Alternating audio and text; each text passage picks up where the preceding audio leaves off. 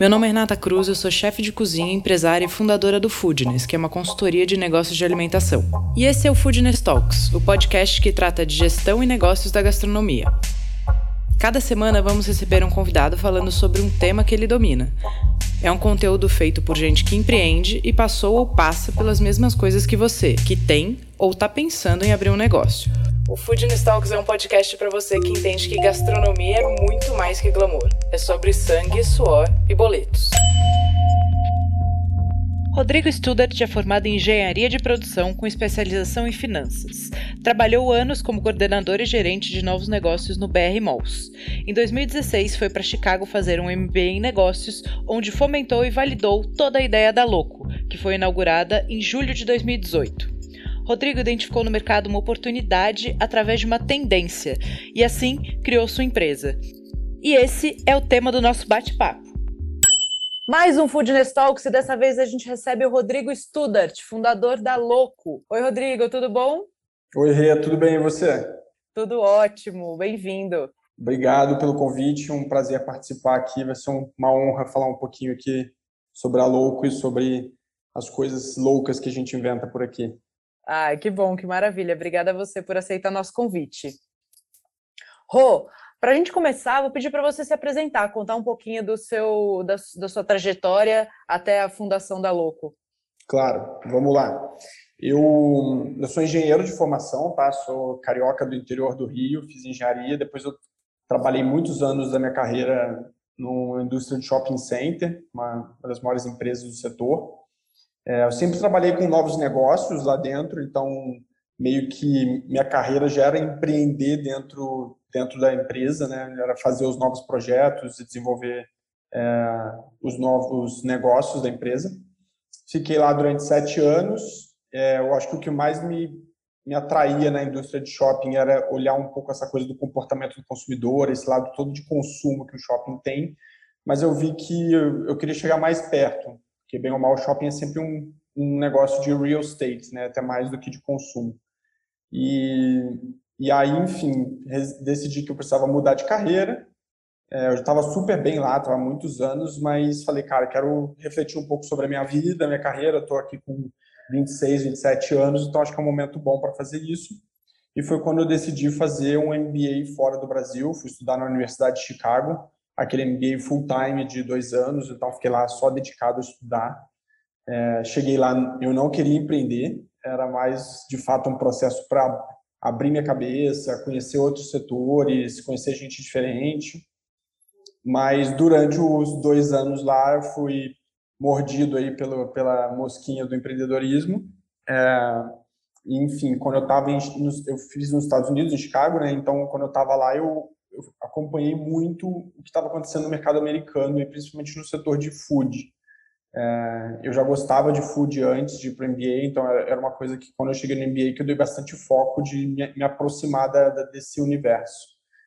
E aí eu vi uma marca americana lançando um conceito novo de sorvete, que foi essa marca que me inspirou a criar Louco. É, e aí a partir disso, lá no MBA, eu comecei a desenhar de fato como seria fazer uma marca parecida no Brasil, né? Enfim, essa marca serviu de inspiração, mas eu fiz várias adaptações para lançar louco aqui no Brasil. Né? E aí, enfim, mas foi no MBA que eu comecei a estruturar o um negócio, comecei a vir para o Brasil, procurar investidor, é, usei toda a estrutura da universidade para desenvolver o negócio junto comigo. Um, foi muito bacana poder aproveitar o mestrado para fazer isso, né? E aí a gente ainda participou de uma aceleração de startups, a Louco recebeu um investimento da Universidade de Chicago. E aí quando eu acabei Legal. o MBA, voltei para o Brasil é, fiquei seis meses terminando de botar tudo fora do papel e a gente lançou a Louco em 2019. Legal. E conta um pouquinho da Louco. Claro. Então, a Louco é uma marca de sorvetes indulgentes sem culpa. Né? Nossos produtos são deliciosos, mas ao mesmo tempo eles são sem açúcar, de baixa caloria e feito com ingredientes de origem natural. E por isso que é louco, que você não espera que um ingrediente com todas essas limitações seja um produto gostoso. E nosso objetivo é isso, é permitir que as pessoas é, possam ter um momento de prazer, que é geralmente o que a indulgência ocupa, é, sem ter culpa ou, ou, até mais vezes, né? Então, muitas vezes sorvete é um produto que as pessoas consomem só em ocasiões especiais, né? É tipo, ah, hoje, hoje eu posso tomar um sorvete, final de semana você sai com a família, toma um sorvete, você recebe amigos em casa, você compra sorvete, mas não é geralmente uma sobremesa que está ali com frequência no seu dia a dia. Então, nosso objetivo é fazer isso, é deixar um produto com atributos melhores e que, que as pessoas possam consumir mais vezes. Né? Então, a gente fala de sorvete todo dia, sorvete impossível, é um universo louco onde tudo que você quer ver acontecer acontece. Tá, muito legal. Rô, agora vamos entrar então na parte de tendência de consumo, né? Que é o nosso tema central aqui do nosso papo. Primeiro, queria que você falasse para quem está ouvindo a gente o que é essencialmente tendência de consumo. Tá. Acho que tendência de consumo é, é você observar o comportamento do consumidor e entender quais são as coisas, quais atributos no, nesse comportamento do consumidor estão ganhando mais relevância com o tempo, né? Então, alguma coisa que vai crescendo a importância ao longo do tempo, ela vai virando uma tendência. Não necessariamente ela ainda é um, representa um mercado enorme, ou geralmente são agentes da mudança de um determinado mercado. Né? Então, acho que tem várias coisas que podem ser dadas de exemplo aí no setor de, de alimentos, né? Mas, enfim, o próprio conceito da low, ela serve uma tendência de consumo, né? As pessoas estão cada vez mais se preocupando em comer alimentos sem açúcar, estão procurando alimentos que tenham é, ingredientes mais saudáveis, naturais, né? Então, assim, o mercado de alimentação, é, se a gente puder resumir, assim, obviamente, saudabilidade é um grande ícone como tendência de consumo.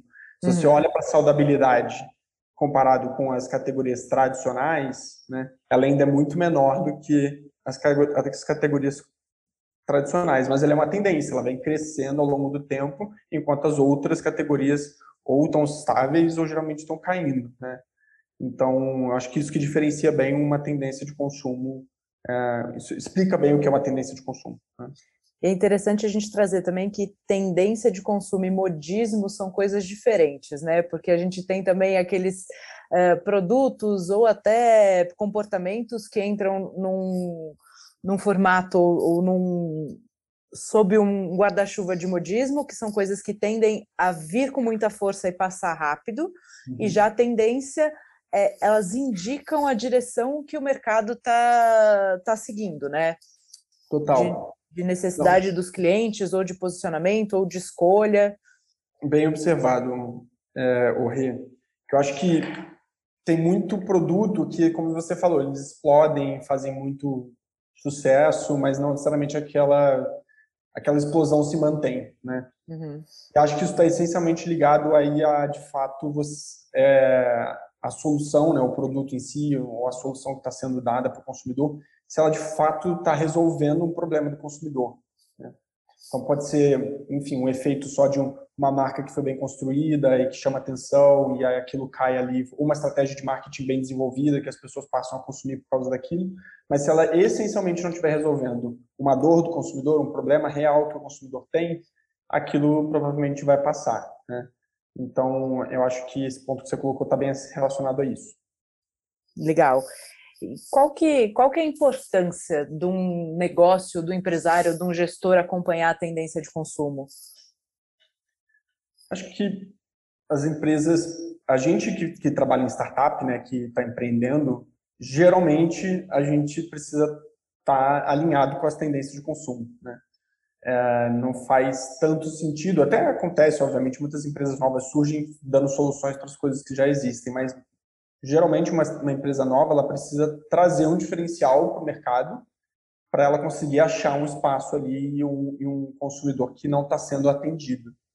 Então, para a gente que é empresário, acho que tem muito essa, essa necessidade de estar tá alinhado com as tendências para trazer coisas que hoje ainda não são bem atendidas pelo mercado convencional. Né? E as próprias empresas grandes e já, que já são estabelecidas no mercado, elas também tendem a acompanhar essas tendências para não ficarem para trás, enfim. É, elas não necessariamente põem todo o esforço que uma startup coloca nisso, porque ela tem todo um motor ali atrás que, que se movimenta com, com um mercado mais padrão, né? mas eles geralmente fazem movimentos e, e se inserem também nessas, nessas novas tendências. Legal. Tem uma frase do, do Alex Atala que eu gosto muito, que ele fala que não é necessariamente sobre fazer algo novo, né? Sobre fazer algo que já é feito de uma forma melhor. Isso aí. Né? É, exatamente. Tem... Porque às vezes é você, às vezes a, a inovação, né, o, o que você está trazendo para o mercado, ela já existe, mas ela não é bem feita ou não é bem executada, né? Que eu acho que, acho que os maiores aprendizados de, de empreender é... eu tinha muito medo no início, né? De quando estava começando, desenhando o projeto da Lu, tinha bastante receio de compartilhar é, a ideia do que eu queria fazer. E eu fui vendo que, na verdade, não, não é a ideia em si que, que te diferencia dos outros. Né? É a execução, é exatamente isso aí, é a execução. Eu, e pelo contrário, quanto mais eu compartilhava a minha ideia, mais eu ia melhorando essa ideia, porque mais pessoas iam comentando, criticando, ajudando, me conectando com outras pessoas, né? E no final das contas, o que faz a diferença mesmo é a execução. Se você consegue botar de pé essa ideia e se você consegue fazer bem feito o que você está se propondo a fazer. Então é isso, não necessariamente precisa ser um negócio mirabolantemente diferente, mas se for algo que já existe, mas que não necessariamente está sendo bem feito ou bem executado, você tem ali uma super oportunidade. Sim, não é, é toda ideia tem o valor do, da sua capacidade de execução, né? Não Total. adianta você ter uma ideia brilhante e você não botar ela para acontecer. Exato, exato. Não, perfeito. E Rô, é, a tendência de consumo, ela, as pessoas têm uma impressão de que às vezes é um trabalho para o futuro, né? Mas é muito sobre o presente, né? É como quais uh, as, as demandas que demandas atuais e que ofertas existem no mercado é, que estão ganhando força. Né? Porque quando a gente fala de hábito de consumo, dificilmente é um negócio que ainda não existe. Né? Tendência de consumo é algo que já está começando, ou alguma procura que está aumentando, algum comportamento que está que tá sendo solidificado é, dentro do, do grupo de consumidores. Então, não é só olhar lá na frente, né? é muito olhar o que está acontecendo agora em, em pequenos passos. É isso? Sim, com certeza. Eu acho que é, é muito difícil de você prever o que vai acontecer no futuro, né? Ou você dizer, ah, isso aqui é uma coisa que o consumidor vai passar a consumir daqui a um ano. É, é, é, é muito complexo isso. Óbvio que tem muitos é, relatórios e muitos estudos aí que apontam quais são as características e, e, tentam que fazer meio que previsões das coisas que, que podem ganhar força a partir desse, desse, dessas características desse comportamento do consumidor que está mudando. Né? Mas eu acho que a tendência é isso. Muitas das vezes já tem ali pequenos, pequenos é, produtos ou serviços sendo prestados, né? E eles vão ganhando mais relevância com o tempo, né? Os consumidores vão descobrindo.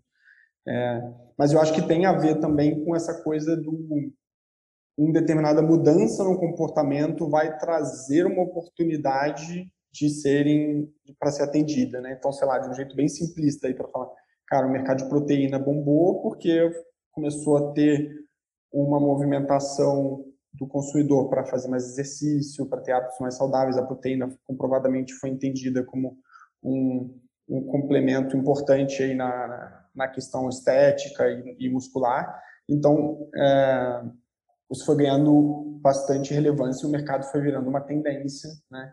Então, primeiro começaram os suplementos, depois você vê é, a proteína sendo inserida nos alimentos, né, como, como, outra ocasião de consumo. Então, eu, eu, acho que tem isso, né? Você vê um comportamento do consumidor e o que, que as empresas podem fazer de inovação dentro dessa, desse comportamento que está sendo observado e como é que você insere isso no teu, no teu portfólio, né? Como é que se Perfeito. É importante né, motivos para acompanhar a tendência ou para estar tá sempre alerta. As coisas estão acontecendo muito rápido, né? Então as mudanças são cada vez mais rápidas. E se você não acompanha isso, você não se prepara, você pode ficar obsoleto ou você pode ter uma queda de faturamento muito rápida. Né? Então não dá para ah, tem o negócio perfeito, o produto perfeito, o serviço perfeito. A gente tem que estar tá sempre em constante crescimento e, e busca de, de inovação, né? Total, total. É, ou muitas vezes você ser o primeiro a lançar aquela, aquele produto específico, você ganha força na negociação e mais visibilidade, porque a marca é a primeira a entrar com aquele atributo específico, né?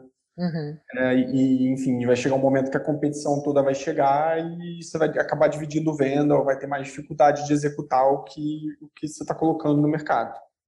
É, mas é isso também, não adianta só ser o primeiro. É, então Sim, tem, um, tem, que ser bom. é, tem que ter uma, é uma equação muito difícil, porque putz, é melhor que você seja o primeiro, mas tem que chegar com o produto pronto, mas chegar com o produto perfeito também, dificilmente você vai ter velocidade, agilidade para fazer isso. Então tem uma série de, de requisitos aí para atender, que são complexos, né? E também Sim. tem outra coisa que a gente sente muito aqui na Louco, né? A gente foi a primeira marca a lançar esse conceito no Brasil. E até hoje a gente é, é a única bem estabelecida que, que tem um conceito, esse conceito de saudabilidade dentro da categoria. E hoje a gente tem um grande problema também, que é explicar para o consumidor o que, que é o nosso produto e qual o diferencial do nosso produto. Né? Quando Sim. Quando Ser o primeiro também tem esse desafio, né? Que você precisa formar mercado. É, né? O mercado não está pronto. Educar o consumidor, literalmente. É um produto novo que se ele passa, a gente coloca no nosso na nossa comunicação, no nosso freezer, todos os atributos do produto, mas assim, o consumidor não necessariamente entende quando ele olha para o freezer, ele acha que é mais um sorvete. Até na embalagem, às vezes pega e não consegue entender. É, então, existe um esforço aí, de fato, de explicar para o consumidor, né, de no nosso caso, tem um esforço de quebrar o paradigma da pessoa achar que ah, um sorvete que não tem açúcar e tem, e tem menos caloria, ele não vai ser gostoso. Então, tem esse paradigma de fazer a pessoa provar. Né? É, então, enfim, tem um pouco desse, desse efeito também de, do, do que é um produto novo, do que é uma inovação, de você ter que educar o consumidor e desmistificar e, e como você falou, formar o mercado. Né? Perfeito. E importante também entender que essa preparação se realiza hoje, né? Quando a gente está olhando tendência, é, você está deixando a sua empresa ativa, né? Você está fazendo a sua empresa sempre é, olhar para frente, mas esse trabalho acontece hoje, né? O que a gente vai fazer daqui, falo que todo é, gestor ele já tem que estar tá pensando no que vai fazer daqui um ano né, o que está sendo executado hoje, ele já pensou, ele já fez o, o planejamento estratégico, já está no tático, beleza. Para onde você está olhando agora? Exato. É, essa preparação é realizada hoje. Então, o que, vai, o que está pensando hoje vai acontecer daqui seis meses, daqui oito meses. Isso se reflete aí na sua operação, você como CEO da Louco, E se você é gestor ou empresário em um negócio de alimentação e quer levar sua empresa para o próximo nível, projetar um crescimento estruturado e estratégico, ter acesso a ferramentas testadas na prática com um time que faz e conhece o mercado, eu tenho um convite para você. Dia 24 e 25 de outubro, teremos o Foodness Map, com atividades práticas, mentoria e espaço para tirar as suas dúvidas, personalizar o conteúdo para o seu negócio. E ainda, material didático com todos os direcionamentos, acesso à plataforma online, network com outros empresários em um ambiente seguro de troca e crescimento. No MAP, não tem professores. Aqui você aprende com empresários que vivem a realidade dos negócios.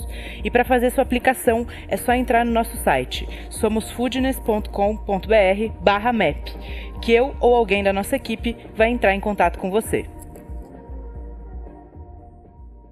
A gente, por ser uma startup, por ter relação com o investidor, etc., a gente acaba sempre fazendo um planejamento de pelo menos cinco anos do negócio, né? Certo. É, e o que acaba direcionando assim, cara, o que, que a gente quer ser daqui a cinco anos e o que, que a gente vai fazer também no curto prazo, né? E, e aí, enfim, isso que está no curto prazo, a gente desdobra geralmente no planejamento estratégico, né, para ser executado ao longo do ano. Então, isso é uma coisa que a gente não fez desde o início, mas hoje em dia a gente já faz. Tá? Uhum. E aí, beleza, tem aquele plano ali para o ano, mas eu acho que numa startup também é muito diferente de uma empresa grande. Então, o que a gente acaba fazendo é, às vezes, surgem oportunidades que não estavam previstas e a gente contrabalanceia ali com o que estava no plano. Ou, às vezes, uma coisa que a gente desenhou como objetivo ficou muito complexo operacionalmente ou muito complexo tecnicamente do ponto de vista de desenvolvimento de produto, e aí a gente substitui por alguma outra oportunidade que a gente já viu, né? Então, acho que assim, a startup é mais dinâmica nesse, nesse aspecto.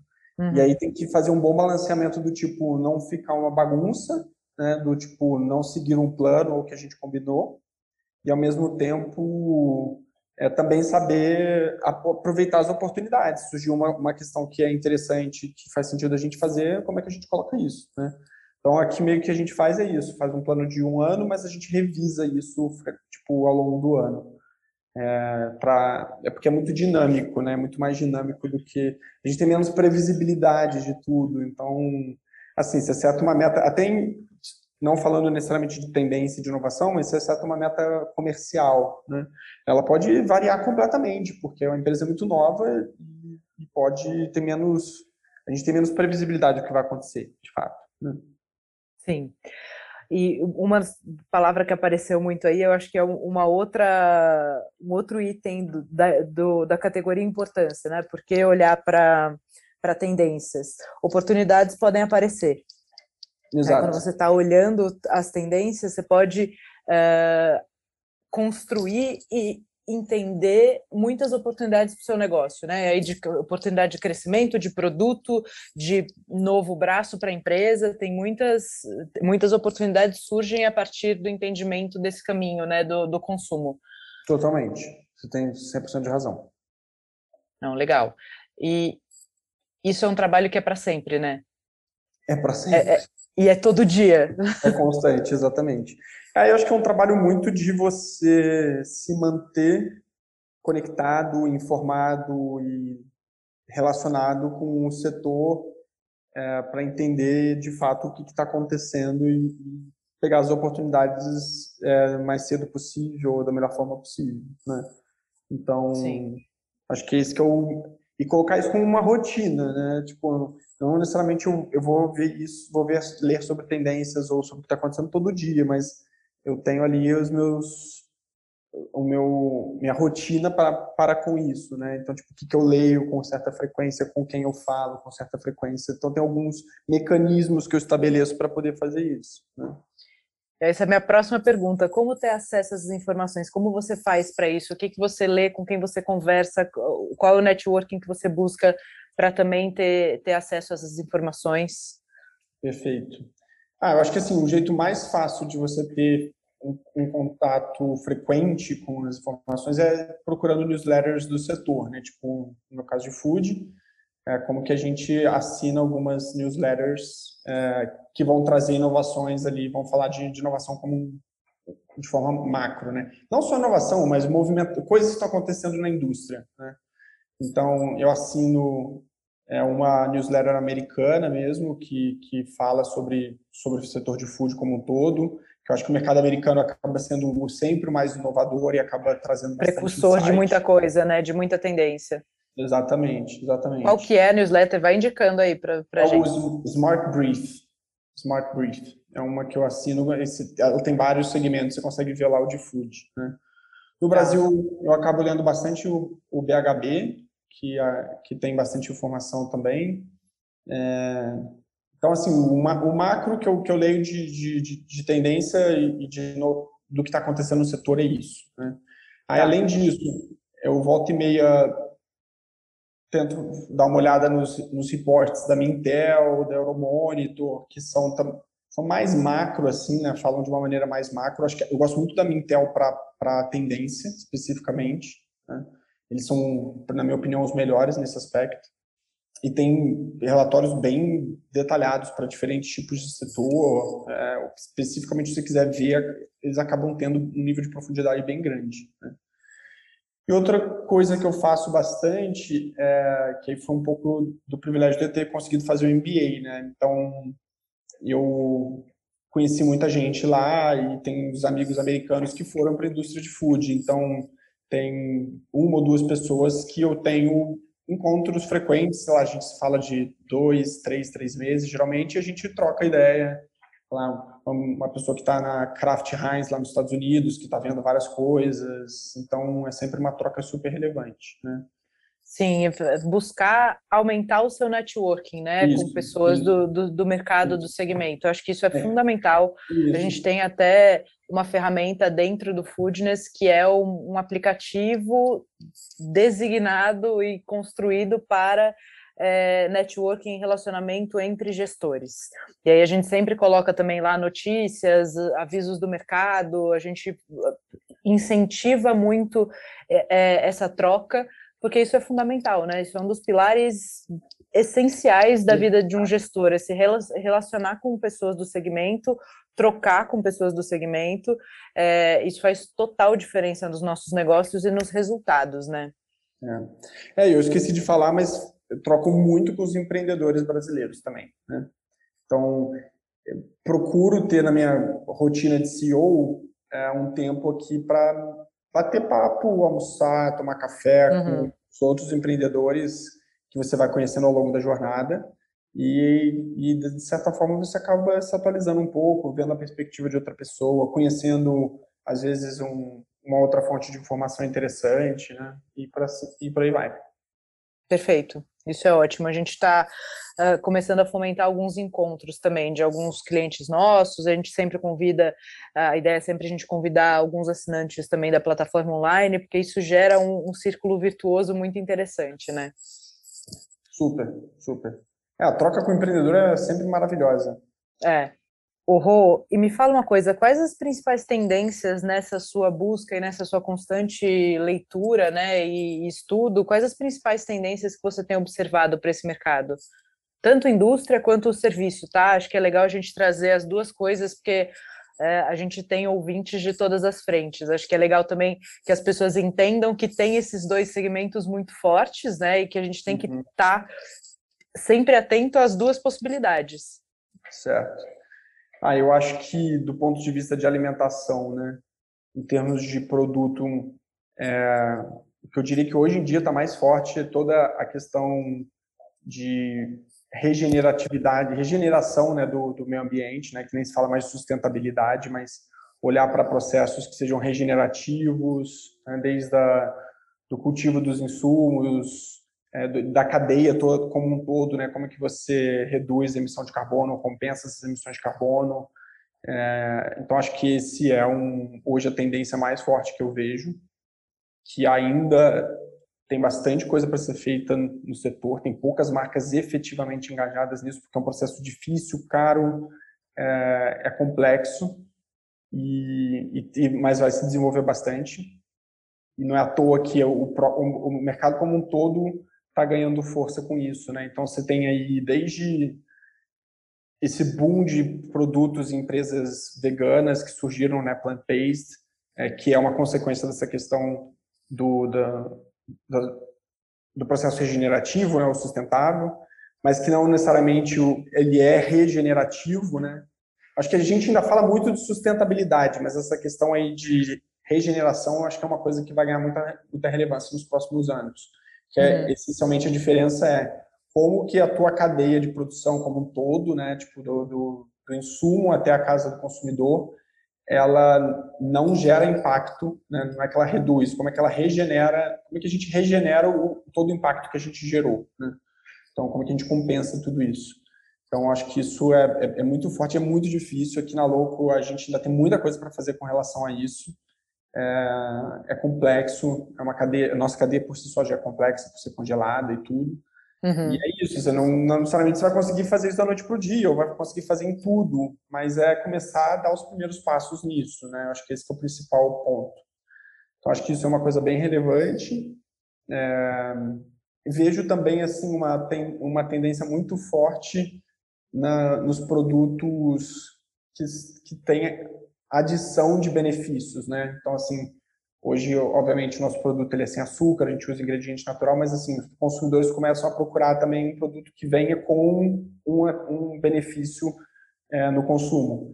Então, vou dar exemplo de um... A gente fez uma collab no início do ano com a Super Coffee, que a empresa é Café Army, né? A gente fez um, uhum. um sorvete de Super Coffee, que é que é isso, você tem ali um momento de indulgência, prazer, e ao mesmo tempo você tem os benefícios de estar tá consumindo aquele produto, o super coffee, né? Te dá mais energia, te dá mais disposição, te dá mais foco. Então, acho que agregar valores é, e funcionalidades, né? acho que essa é palavra, funcionalidades nos produtos está tá cada vez mais forte. Você vê o mercado de, de, produtos alimentares com proteína adicionada muito forte. Né? Hoje, é uma das das categorias mais vendidas no supermercado são esses os produtos proteinados. A gente vai seguir essa tendência, vai lançar agora, no início do mês que vem, um produto proteinado. Então, Legal. que é uma inovação dentro do sorvete, ninguém faz, porque não é fácil fazer. Né? De produto, acho que tem essas duas questões que eu falei, que são muito, muito fortes. E de serviço, eu acho que está muito a ver com, dentro de alimentação, né, tá, tá, tem muito a ver com essa questão da conveniência, né? As pessoas cada vez mais querem conveniência no consumo da, da alimentação. Então, seja esse boom das dark kitchens para ter os, os produtos disponíveis com mais facilidade, né? A gente viu esse ano aqui na nossa operação os varejos digitais crescerem muito, né? Então, exemplos Rapturbo daqui, que são as entregas em 15 minutos na casa das pessoas, né? Então, isso é uma tendência, eu não sei se ela vai ser um voo de galinha, como você falou, ou, ou se vai ser uma coisa que vai perdurar, é, que é uma discussão bem, bem profunda, mas eu vejo muito isso, né? As pessoas querem as coisas conveniente, de forma conveniente, o mais rápido possível. Então, é nível de serviço melhor, né? Tipo, como que a gente fica mais disponível para o consumidor é, no momento que ele quer. E é um pouco do que a gente faz aqui com os nossos canais, né? Então, a gente hoje tem um canal digital que é exatamente para atender isso, para deixar o produto mais acessível, mais disponível para o cliente. Então, você quer tomar um louco agora, você entra no, no iFood ou no Rappi, tem uma lojinha da Louco lá que a gente usa Dark Kitchen para operar, e você consegue pedir e recebe na hora. Você vai fazer um almoço na tua casa, depois de amanhã você entra no site, faz uma compra completa com todos os SKUs, enfim, você vai chegar programada, você marca data e horário. E você está saindo do trabalho e passou no supermercado, você passa lá e compra louco e leva para consumir durante a semana. Então, é deixar o produto 100% disponível, mais, mais disponível possível para o consumidor. Né? Perfeito. O, o Rui, qual é o formato de negócio que você fez para Louco? Quando você pensou a marca, vocês produzem, você tem indústria, você terceiriza essa produção, você tem, você contrata uma fábrica para produzir para você e você trabalha marca distribuição? Exato. A gente aqui nunca deteve a, a produção do produto, tá? Ela, a empresa já foi concebida dentro desse conceito. Então, Perfeito. Então, faria muito mais sentido é, a gente focar em construção de marca, desenvolvimento de produto e, e execução comercial, tá? Porque hoje a nossa nosso diferencial competitivo ele está muito mais concentrado na formulação, na inteligência, na tecnologia que a gente coloca na formulação, seja a combinação dos ingredientes, a utilização de ingredientes diferentes, né?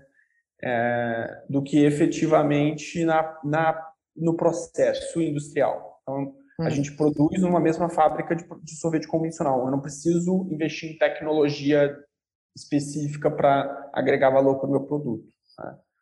É, então, assim, dado que o meu diferencial competitivo está muito mais na formulação, na construção da marca e na execução comercial, essas bandeiras ficam com a gente, essas, essas áreas ficam com a gente, porque são elas que garantem a nossa, nossa diferenciação. Sim, e o restante perfeito. a gente terceiriza. E, sem contar, né, Rê, que, putz, imagina, começar uma, um negócio, montar uma, montar uma fábrica é outro, outro business. Nível de investimento, né? CAPEX, você vai do, do Oiapoque ao Chuí, assim, é completamente Exato. diferente. Então, vou vai montar outro negócio. Então, é. Talvez um dia a gente queira montar fábrica, mas por enquanto, no, no, no horizonte dos próximos muitos anos, a gente não vai ter fábrica.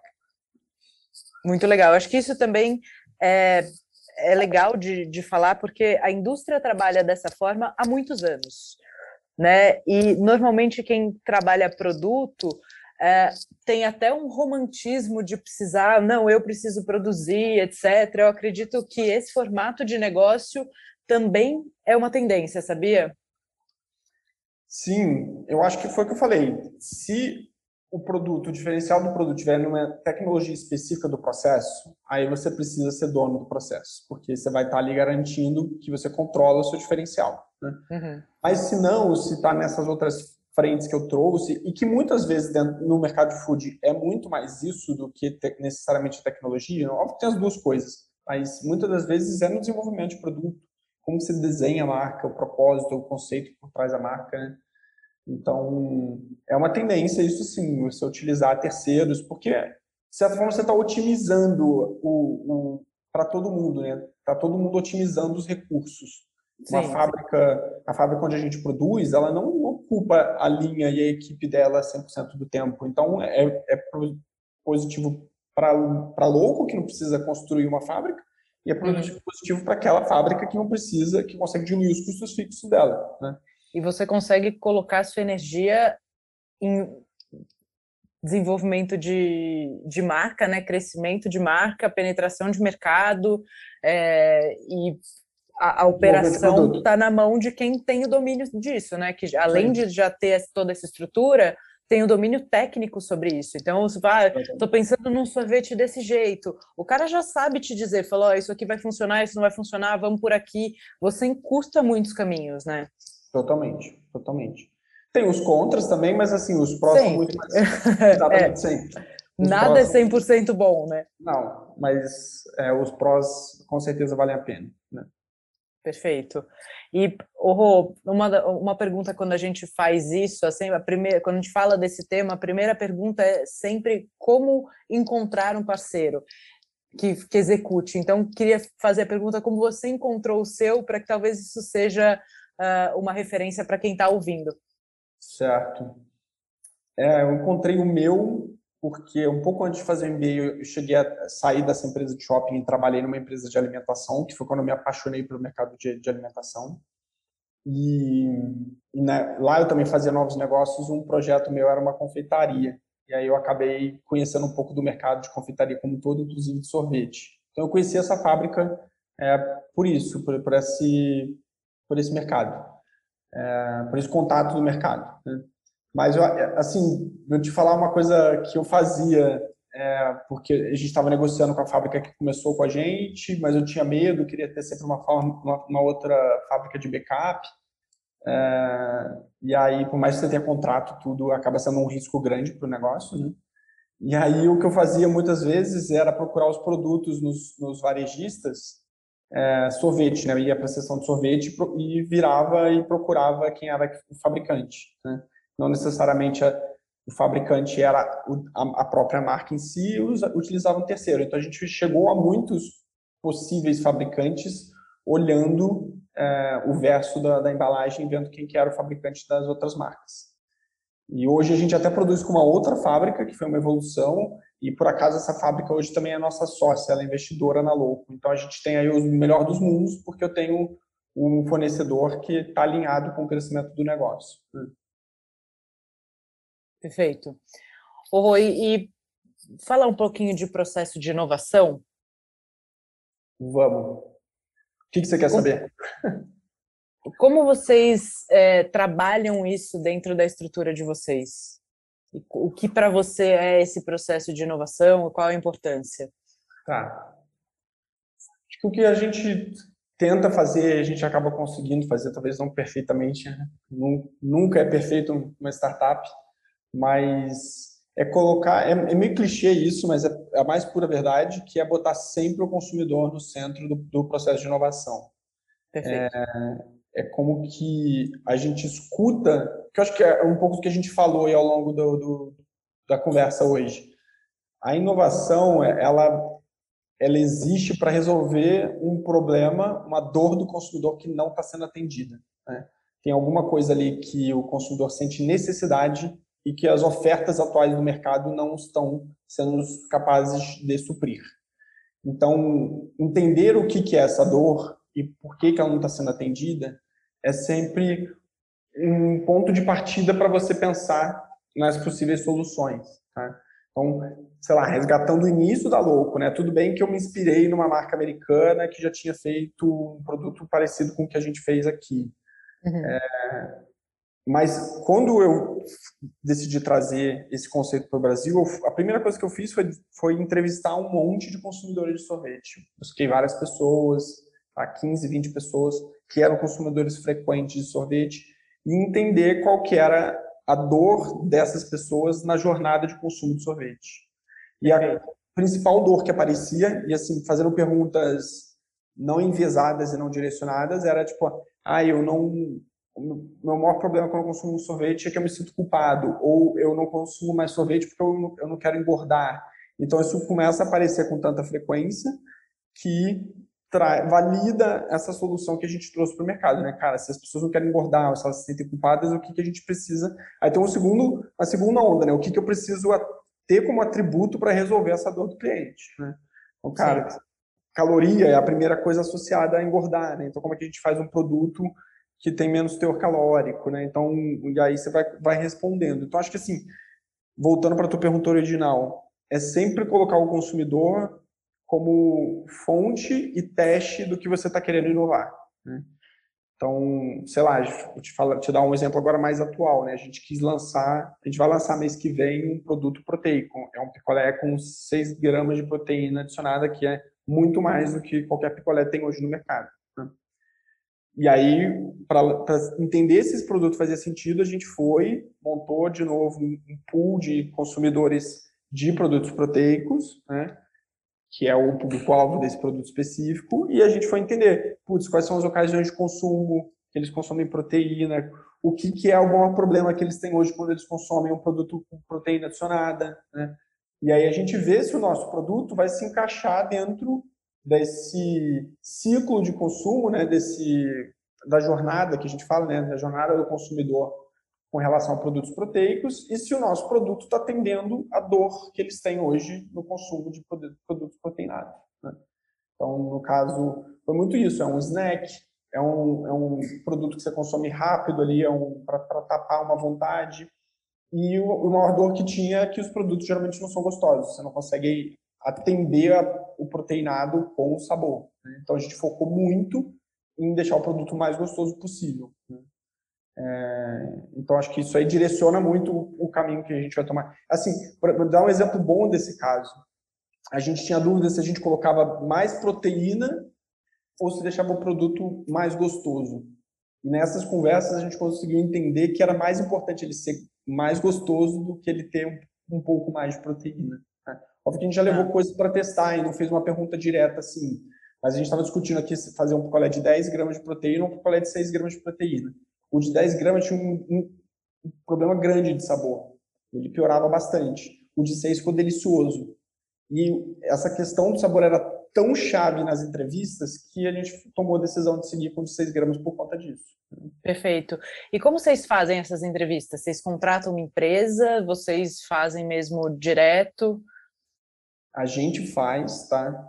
É, eu aprendi uma metodologia quando eu estava no MBA, uma matéria que eu fiz especificamente sobre isso, é, e eu aplico essa metodologia aqui dentro. Eu gosto de fazer algumas entrevistas, acho que é super importante eu, eu, eu me aproximar dos consumidores para, de fato, entender. E geralmente a gente coloca aqui mais algumas pessoas do time, né? A head de marketing também faz, o head de P&D também faz e mais algumas pessoas aqui do time de marketing também fazem. E aí a gente tem que fazer pelo menos umas 15, 20 entrevistas de profundidade e elas começam a convergir. É muito interessante que a metodologia de fato funciona. Depois de uma certa quantidade, elas vão convergindo para alguma direção. Sabe? E aí você não precisa fazer mais tantas.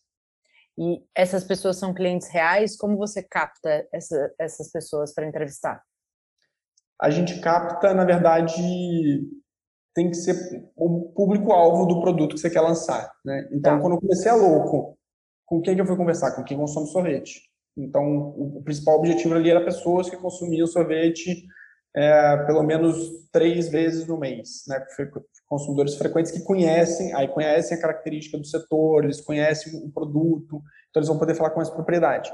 Quando a gente lançou esse proteico, é, não necessariamente a gente procurou consumidor louco, eu procurei consumidores que são consumidores de produtos alimentar, alimentícios com proteína adicionada, né? Então a gente tá, faz... mas aí como é que você acha essa galera e como é que você chama ele para participar da pesquisa? Cara, honestamente hoje a gente procura na nossa base mesmo de, de, de networking. Tá. Sendo 100% transparente, eu peguei a minha base publicando no meu Instagram que eu queria conversar com algumas pessoas que tivessem aquele perfil. Aí a gente junta todos os nomes de pessoas, aí a gente tenta. Aí tem a metodologia, né? Putz, é, como que a gente endereça é, é, diferença de gênero, de idade, então você, você coloca ali uma amostragem tipo, seguindo a metodologia para poder atender exatamente o, os critérios da pesquisa. Mas a gente Sim. acaba trazendo pessoas. O importante é, mais importante desse processo é, é montar um questionário que ele não seja muito enviesado. Né? Tá. Senão você faz a entrevista já querendo confirmar o. Querendo ouvir alguma coisa específica. Exatamente. Né? Exatamente. Então, assim, se você tem que fazer um, um, um, uma entrevista muito isenta para deixar o consumidor falar e você não direcionar ele para fazer uma resposta. Né? Então, acho que esse talvez seja o principal takeaway aí desse processo. Tá, legal. Muito legal. E, e, também pode ser gente que você conhece, né? Você falou das suas redes sociais pessoais. Se a pessoa está no perfil que você busca, não adianta Sim. você entrevistar pessoas aleatórias. Você precisa ter a pessoa no perfil, falar quem da minha base de, de contatos tem esse perfil, né? É meu cliente, é meu público-alvo. Então, Exato. dessas pessoas, vou tentar falar com essas com, com esse é. um, dois e três que eu conheço. E talvez vai ter uma outra pessoa da sua base que talvez você sabe que vai ser enviesado porque tem uma relação com você XYZ. Sim. Então, é, ou uma outra coisa que eu fiz bastante agora que eu estou lembrando foi pedir para a minha base de amigos me indicar pessoas que tivessem aquele perfil. Né? Então, Legal. com amigos de amigos que não são pessoas necessariamente é, diretas minhas. Mas funciona com pessoas diretas também. Legal. Isso é uma entrevista, de fato, né? Essa metodologia não é um questionário. É uma entrevista. É uma Perfeito. entrevista. Você monta um questionário de perguntas, né? Para ser o, o guide, o guide aí da, do, da entrevista. Mas não, você não manda e pede para a pessoa responder. Você tem que fazer a entrevista mesmo para você entender de fato as nuances das respostas, né? E eu acho que é, é super interessante. Eu gosto bastante de fazer esse processo. Ele é, ele é muito interessante. Ele traz muitos insights. Porque, além disso, ele, a ideia é você responder, você validar uma hipótese, né? Então, assim, qual que era a nossa hipótese? A hipótese é que a gente acredita que, que se a gente lançar um picolé proteico, a gente está trazendo um produto diferente para o mercado e esse produto pode fazer bastante sentido aí para o público. Então, estou testando se o público, se o nosso picolé se encaixa na jornada aí do consumidor de produto proteico. Né? E a segunda coisa é que ele traz insights sobre o consumidor de produto proteico, e aí isso traz insumo para o material de comunicação, é, para talvez a, o formato que você vai botar o produto, né, é, o canal que você vai vender esse produto. Então, assim, traz coisas que vai além só do, do desenvolvimento do produto em si. Perfeito. Muito legal. Bom, Rô, a gente poderia ficar aqui mais duas horas falando disso, porque é papo para que não tem fim, né? Não. Eu adoro. Mas, ó, eu vou, vou te procurar para a gente fazer outras coisas juntos, tá? Tive umas ideias aqui, mas tá queria tá te agradecer a participação aqui no Foodness Talks. Muito obrigada por esse papo, pelo seu tempo e por contribuir com a sua experiência, com o seu conhecimento para a nossa base. Tá bom, imagina, foi um prazer compartilhar. Espero que tenha ajudado bastante aí aos ouvintes e fico à disposição para o que vocês precisarem. Tá, me fala então suas redes sociais, caso alguém queira te mandar DM, bater um papo a mais. Claro, a nossa nosso Instagram da Louco é @loucosorvete, né? é louco com WK. Nosso site é www.louco.com.br, também com WK, e, o meu Instagram é Rodrigo Stu, STU. Tá? Então, fico à disposição. Meu LinkedIn é Rodrigo Studart. Fiquem à disposição de me procurar. Então tá bom, super obrigada, Rô. Obrigado você. Um beijo.